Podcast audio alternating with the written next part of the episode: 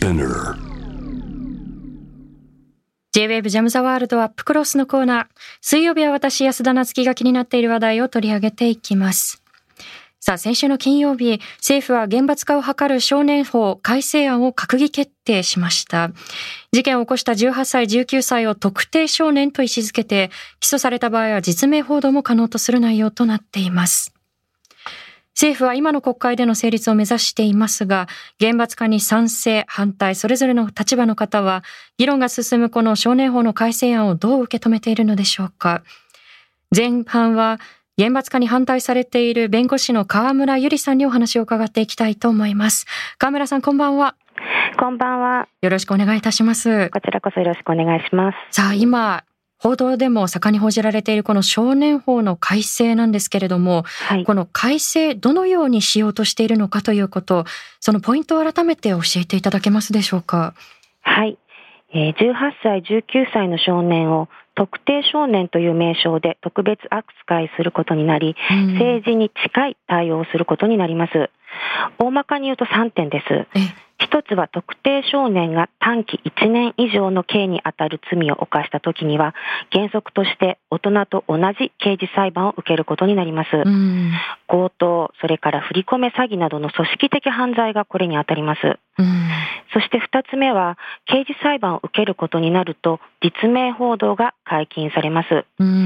裁判を受けるというだけではまだ無罪推定の原則が働いていますし、裁判の結果家庭裁判所に戻されるということもあり得るにもかかわらずです。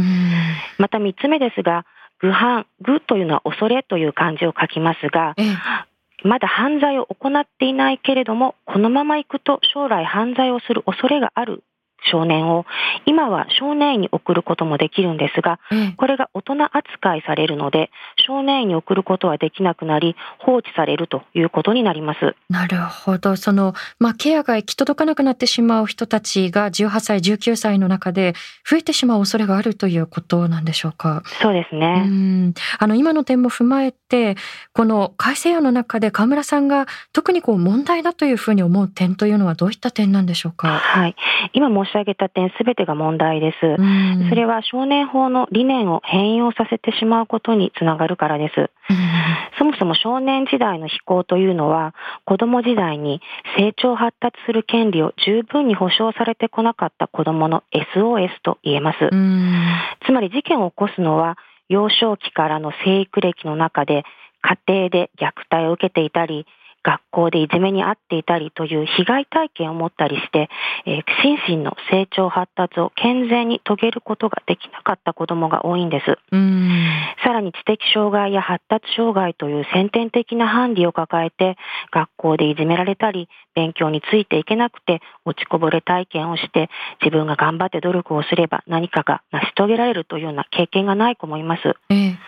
そういう背景を持って非行を犯してしまった少年が二度と非行をしたり、大人になってから犯罪をすることがないように、教育をし直したり、精神的、心理的な治療を行ったりするのが少年法が用意している少年院掃除などの処分なんです。うんなるほどところが、この点が改正されるとなると、少年の再非行防止のために有効な手段を失うということになってしまいます。うん。あの再犯を防止して新たな被害者を生み出さないためにも、その改正案というのは今ご指摘いただいた点が特に問題だというふうにお考えということだと思うんですが、はい、あのこれちょっとそもそものお話になってしまうんですけれども、はい、例えばその特定少年と位置づける18歳、19歳の犯罪、もちろん一つ一つが非常に重大なことではあるんですけれども、数としてはこれは増えているというふうに言えるんでしょうか？いいえ、この20年間増えていません。むしろ減っています。うん、こういうと子供の年齢が減っているので、そのせいだろうと思われるかもしれないんですが、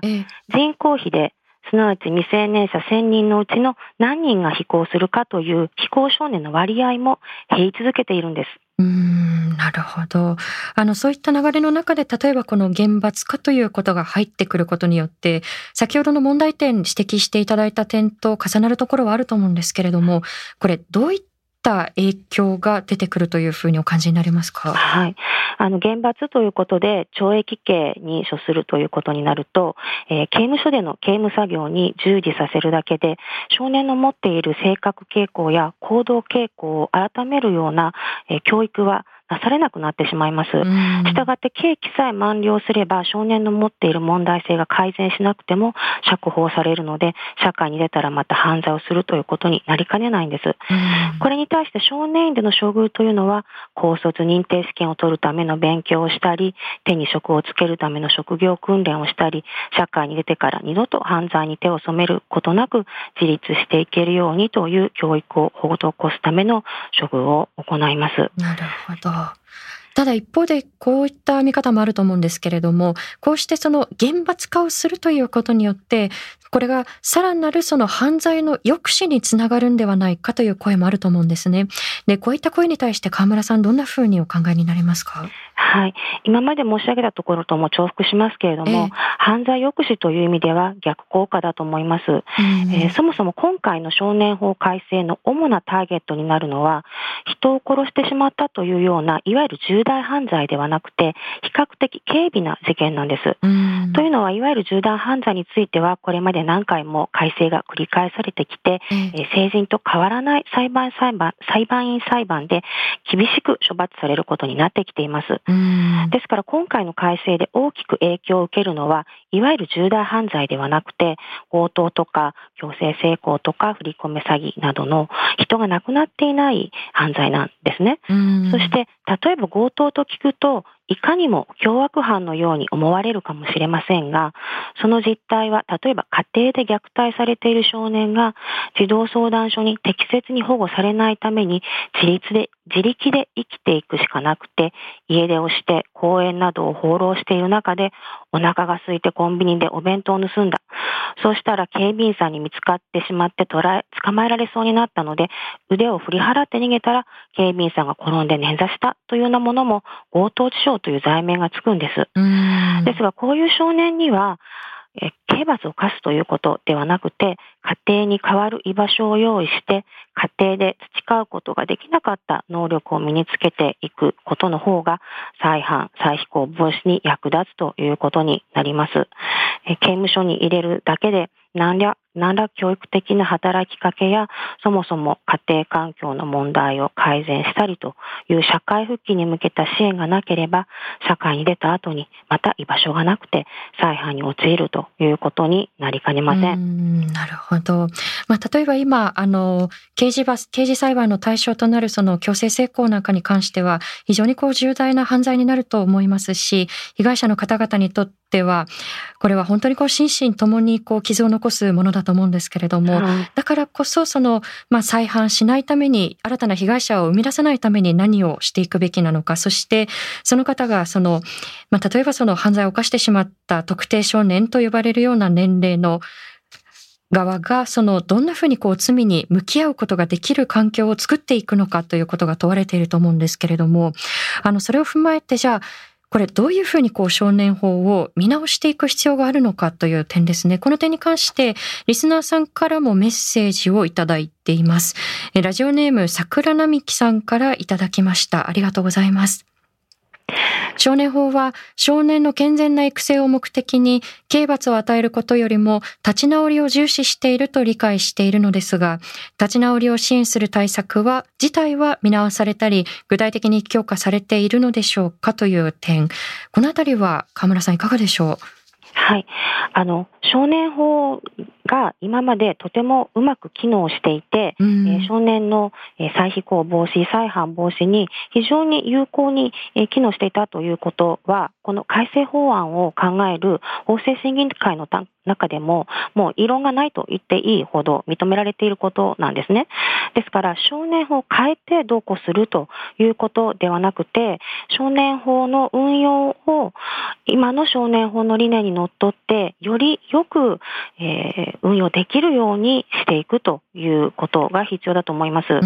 えー、近年、あの脳科学が発達して、幼少期に虐待を受けた子供の脳が気質的に損傷を受けていることが分かってきました。そのために衝動的になったり粗暴な行動に出たりということがあるそうです。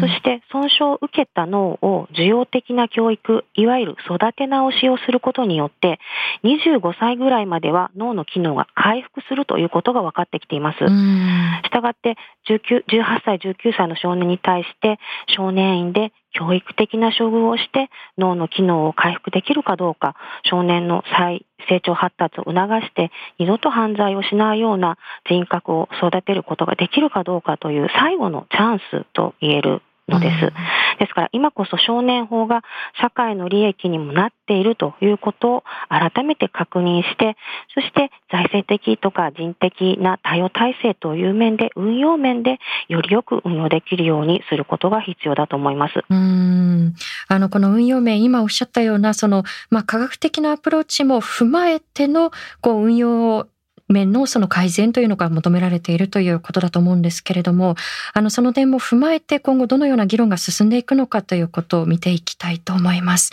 川村さんありがとうございます。はい、ありがとうございました。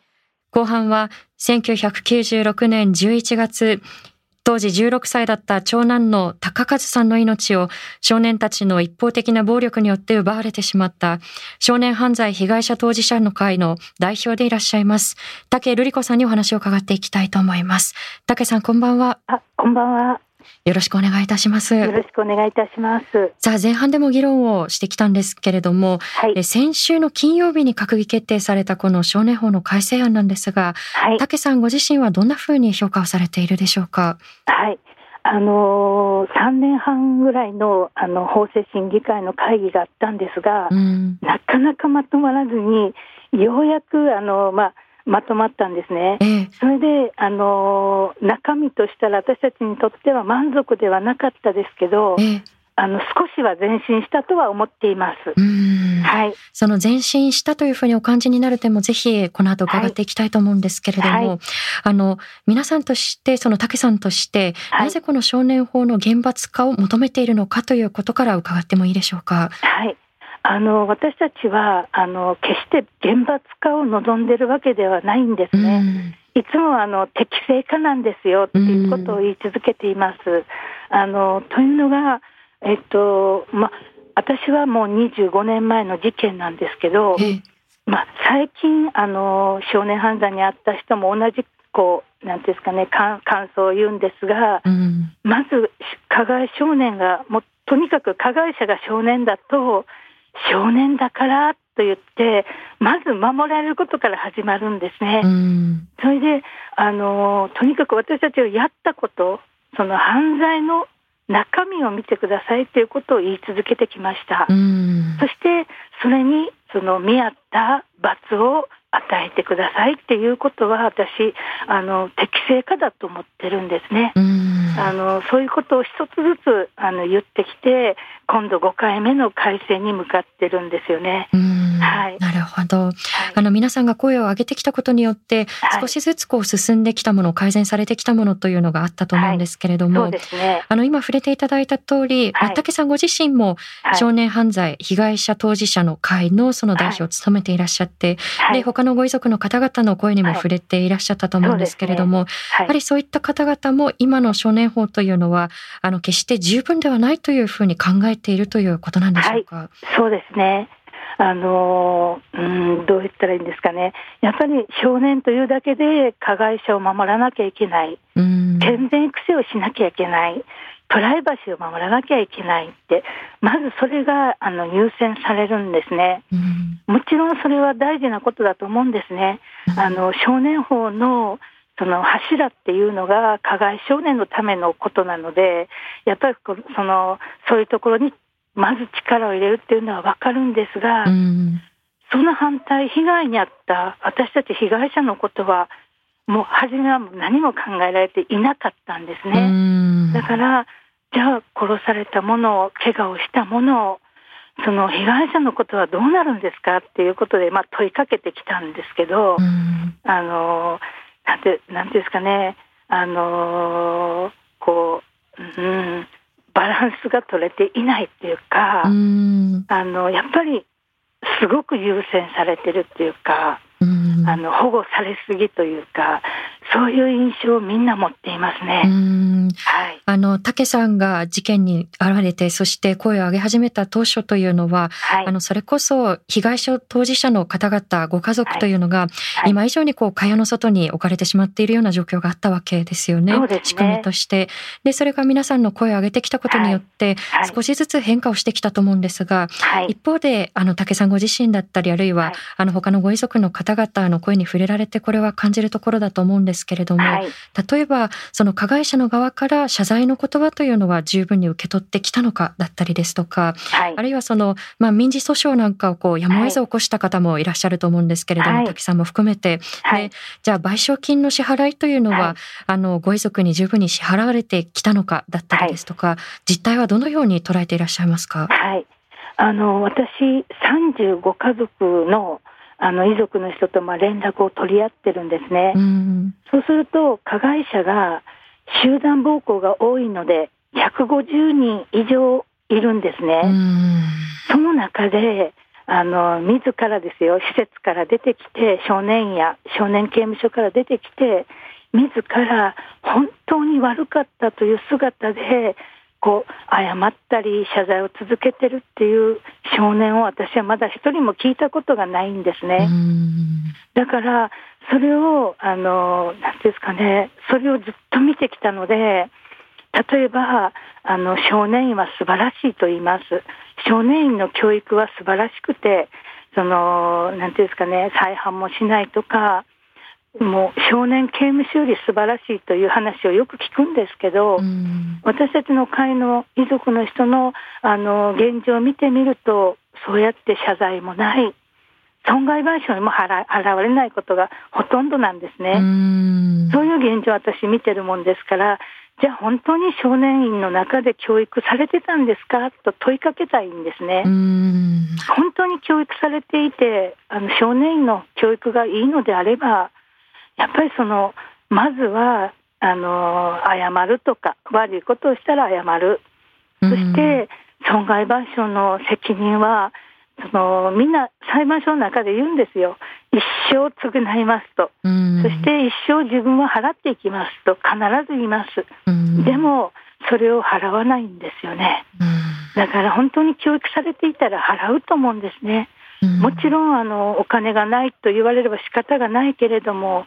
その範囲の中ない中でも誠意っていうのは見せれると思うんですよ。でもそういうのは本当に少ないです。ほとんどないんですよね。今のそのあどうぞどうぞ。はい。だからあの先ほどあの弁護士の先生おっしゃったんですが少年少年院がこう素晴らしい教育があると言われるんですが私たちの会の人少年院出た加害者もいるし少年刑務所を出た加害者もいますが同じです。どちらも足りないです。教育はされてないですね。あの謝罪がない損害賠償払わない。現状がどちらのその少年たちからも見られる姿なんですね、だから少年刑務所少年院または刑務所これからあのやっぱそういう教育はまだまだこう足りないと思うので、よく考えてもらいたいと思います。今の法的な仕組み、枠組み、あるいはその運用の中で、はい、その加害者が罪と向き合ったりですとか、あるいは再犯防止のためのこの施策というのがまだまだ不十分というご指摘だと思うんですけれども、はい、これ非常にこう難しい議論だと思うんですが、例えばその、まあ、厳罰化によって、はい、例えばその社会復帰が困難になって、再犯のリスクが高まるんではないかという指摘も一方ではあると思うんですよね。はい、でそういった指摘に対しては武さんどんなふうにお感じになってますか？それよく聞きます。私あのいつもそれを聞いてる時にね何も悪いことをしてない少年ではないわけですよね。何か悪いこと罪を犯してそその施設に入ったり罰を受けたりしてるわけです。だから私はその悪いことをしたんだからやっぱり社会に出た時に努力が大事だと思うんですね、うん、それも人一倍努力をしないといけないと思うんです。なのにその少年院に入っていたからとかその刑務少年刑務所に入っていたから社会受けが難しいんだっていうことを理由理由にさせてはいけないと思います、うん、じゃあもっと努力をしなきゃいけないとかその人一倍努力しないと社会は厳しいんだよっていうそういう教育が大事だと思うんですね。あのもう一つ言えばあの私たち被害者、私、たくさんの被害者を見ています、えあの死亡事件でない被害者も見てるんですけど、えみんな必死で努力してるんですよ。で支援も本当に少ないんです、まだまだ。なのに自分の力で自分たちの本当に何ですかねもう振り絞って力を振り絞って頑張ってる姿を見てるんです。なのに少年はその少年院を出たら就職ができないとかその社会が受け入れてくれないってそれは私は甘いだと思います。その陰で泣いてる被害者はどれだけの苦労をしてるか、それをもっと教えるべきだと思います。はい、今ご指摘いただいた通り、はい、あの皆さんが声を上げてきたことによって少しずつ前に進んでいるとはいえ、はい、例えばご遺族だったり被害者の方々を支える仕組みというのがまだまだこの社会の中で脆弱だと思うんですよね。であの今お話しいただいたところにも少し重なってくるところだと思うんですけれども、あの今回のその改正の中で実名報道をするか否かという議論もあると思うんですよね。ねその点については武さんどんなふうに捉えていらっしゃいますか？はい私はやっぱり18、19歳の少年がその何か悪いことを罪を犯したなら実名報道は当たり前だと思います。あのもう一つ言えば私は抑止力になると思ってます。はい、というのが私たちの加害少年たちを見ていると少年法で守られるってほとんどの少年が知っています。なぜわかるかというと例えば刑事裁判で言う子もいます。民事裁判の中でそういうことをね自分で言う子がいるんです。ほとんどの少年があの分かっているんですよ。自分たちはまだ守られるって何歳までやったら大丈夫とかで顔も写こう写真も出ないとかそういうことをねすごく知ってるんですね。だから私はやっぱりもう18、19社会から見るともう来年には民法が改正になって大人扱いになるわけですよね。選挙権も与えられてる。そしてもう契約も自分でできるわけですよね。権利はたくさん与えられています。だからやっぱりそうなったら自分たちも悪いことをしたら社会で名前が出る。悪いことをしたらやっぱり大人と同じように裁かれるっていうのを示すそういうことで抑止力に私はなると思います。その匿名性というのが盾にされてしまっているんではないかというご指摘だと思うんですけれども、はい、あの先ほど冒頭の中でですねこの改正案の中で、はい、あのまだまだ不十分とはいえ、はい、少しこう前進したというふうにお感じになっているポイントがあるというふうにおっしゃっていたと思うんですね。その武さんご自身がこれは前進だというふうに思われる点というのはどのような点でしょうか？あの逆走の範囲は増えました、あの広がったんですね。ただそこで心配するのは全件家庭裁判所に送られるっていうことはどうしても私たちは心配なんですね。家庭裁判所っていうところは今まで保護処分が一番いいっていうそういう扱いをしてきたところなので、逆走の範囲が増えても逆走にしてもらえないんじゃないかっていう不安があるので、それはあのすごく残ってますけど一応逆走の範囲は増えました、そしてあの先ほど言ったように強盗とか強制わいせつ罪あ強制性交罪とか、あのそういうのもねあの逆走の範囲に入ったんです、私そこで初めてびっくりしたことは今まで逆走になってないっていうことがびっくりしたんですね。強盗は決して軽い犯罪ではないです。強制性交罪これも本当に被害者にとったらもうとっても重たい罪です。そうですね。はい。だからそれが今までされてなかったのがおかしいと思うぐらいで、ようやくそういうものも逆走になってちゃんと裁かれるっていうのは大事だと思うんですね。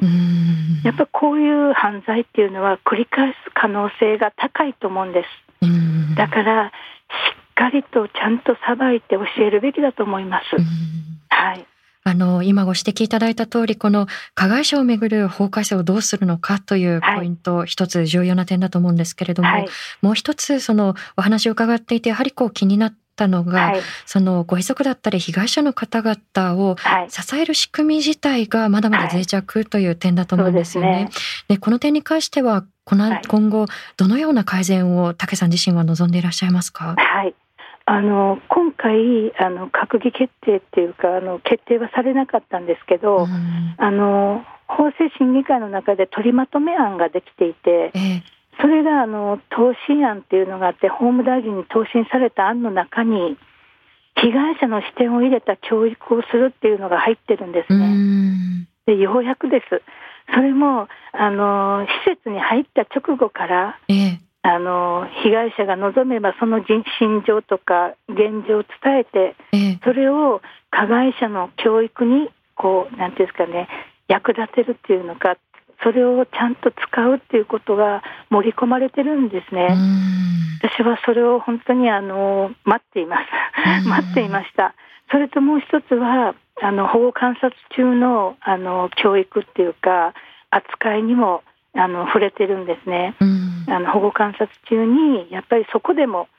謝罪のことや被害弁償のことをちゃんと教えるとか、計画を立てるとか、そしてそれだけじゃなくどんなことをしたか申告をさせるようなことまで盛り込まれたんです。えー、だから私は期待をしています。あのさっき言ったあの施設に入った直後からの診療伝達もそうなんですが、えー、そこにも謝罪のこととか、やっぱ被害弁償のことも盛り込まれるので、やっぱこれから先はそこをね、あのしっかりしてほしいです。もちろん加害者のその健全育成とか、あの教育っていうのはするべきだと思うんですが、やっぱり被害の被害者がいたなら被害者の視点を取り入れる教育がやっぱり最初から大事です。それをぜひあのこの改正ができたならつないでいただきたい。私はつないでもらえると信じています。はい、あの逆に言うとその、被害者の方々の視点を盛り込んだ教育というのが、はい、あのこれまでしっかりなされていなかったということですよね、裏を返してみると。本当です。はい、そこがやはりこうしっかりとこう届いていくということが、はい、その結果的にご遺族だったり被害者の方々の、まあ、ある種のこう支えにもなるかもしれないということですよね。はい。あの本当にそれは大きいことです。はい。あのこういった視点を踏まえて最後に伺いたいんですけれども、はい、まあ政府は今の国会で成立を目指しているわけですよね。はい、で施行後5年後に社会の変化を踏まえて、はい、まあ見直しを検討するということを条項に、これを改正案に入れているわけなんですけれども、改めて今日のお話にも重なってくるところではあるんですが、少年法じゃ今後どのようにこう見直し続けていく必要があるのかということを最後に伺いますでしょうか？はい、あの5年後の見直しが入って本当に良かったです。あのそれであのうんとどう言ったらいいんですかね。えー、っとうん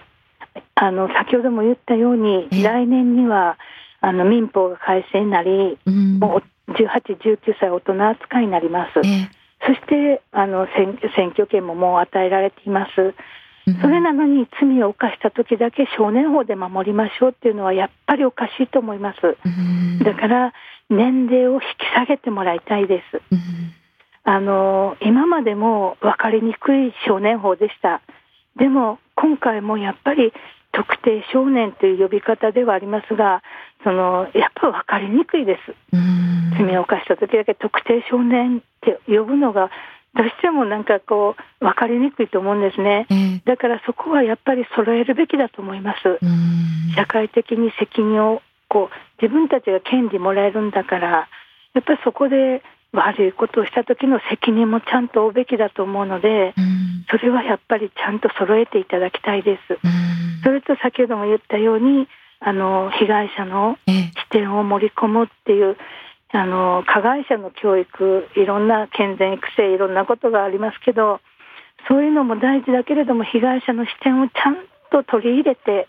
あのその謝罪のこと被害弁償のことしっかりとそれをさせるさせられるような仕組みにしていただきたいです。はい、今日あの声を届けてくださったように、はい、あの繰り返しになりますが当初は武さんが声を上げ始めた当初というのは、はい、今以上に被害者の方々、ご遺族を会話の外に置くような仕組み自体があって、はい、で皆さんがさまざまな声を上げてきて少しずつそれが変化をしてきたわけですよね。であの今後も皆さんの声を十分に皆さんの声と十分に向き合っての議論をし続けられるかというっていうことを、あの、引き続きこちらからも注視をしていきたいと思います。はい、よろしくお願いします。高井さん、ありがとうございました。ありがとうございました。